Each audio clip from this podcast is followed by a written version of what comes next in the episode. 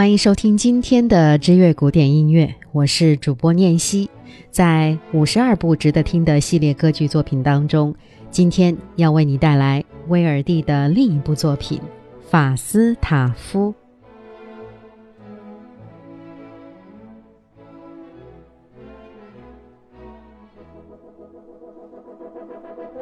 威尔第的晚期创作当中，最伟大的两部歌剧要数《奥赛罗》和《法斯塔夫》了。他们都是莎翁的剧作，都是由博伊托来创作脚本，也都是在各自的剧种分类中拔得头筹的作品。《奥赛罗》是歌剧历史上最伟大的悲剧，而《法斯塔夫》则是最伟大的喜剧。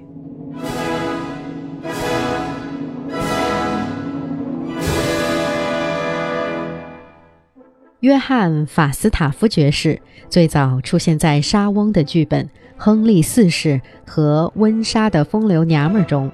这是一个嗜酒成性又生性好斗的士兵。当他出现在温莎的风流娘们里的时候，他又多了一条遭人厌恶的罪状：自负、傲慢。就这样，在艺术殿堂里的法斯塔夫这个名字几乎成了忘人的。同义词。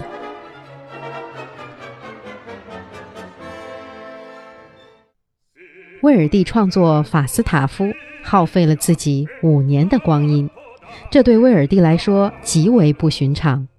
当然，威尔第自己也是乐在其中。他像一个老顽童一样，仔仔细细地通过自己的创作料理了剧中这一个无赖的老骑士约翰·法斯塔夫。故事发生在英国国王亨利四世的统治时期，在英格兰中部一个叫做温莎的地方，骑士法斯塔夫在求爱过程中，为了省事儿，居然情书群发，同时给了福德夫人爱丽丝和佩奇太太玛格丽特。事情败露之后，惹来众怒，大家联手作局，两次请君入瓮。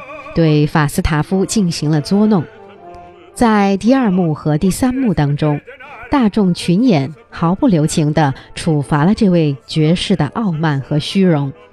第一次，大家把他连同脏衣服一起倒进了泰晤士河；第二次，则是在温莎公园揭他的老底。当然，故事的另一个主线是，大家如何巧妙地安排情投意合的安妮塔。与芬顿终成眷属。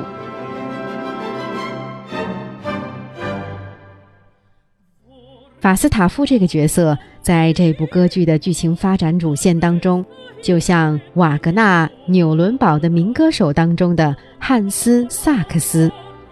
瓦格纳和威尔第分别在各自的作品当中，以一个角色来阐述他们对艺术生命的自我认知。威尔第曾在亲笔信中戏谑地说：“自己与法斯塔夫里这位邪恶的爵士简直一模一样。”而老法斯塔夫却还要教导他人要懂得谦卑，真是够讽刺。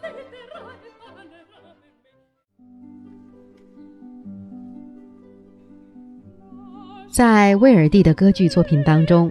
法斯塔夫又是一部具有革命性的创作，它是一出合唱歌剧，需要训练精良的歌手和优秀的指挥家密切结合，才能达到预期效果。它很少出现咏叹调，即使有，也非常的短小精悍。比如恋人芬顿和安妮塔的那首迷人的二重唱，把握时机，尽情拥吻，很短。但确实是歌剧史上难得的佳作。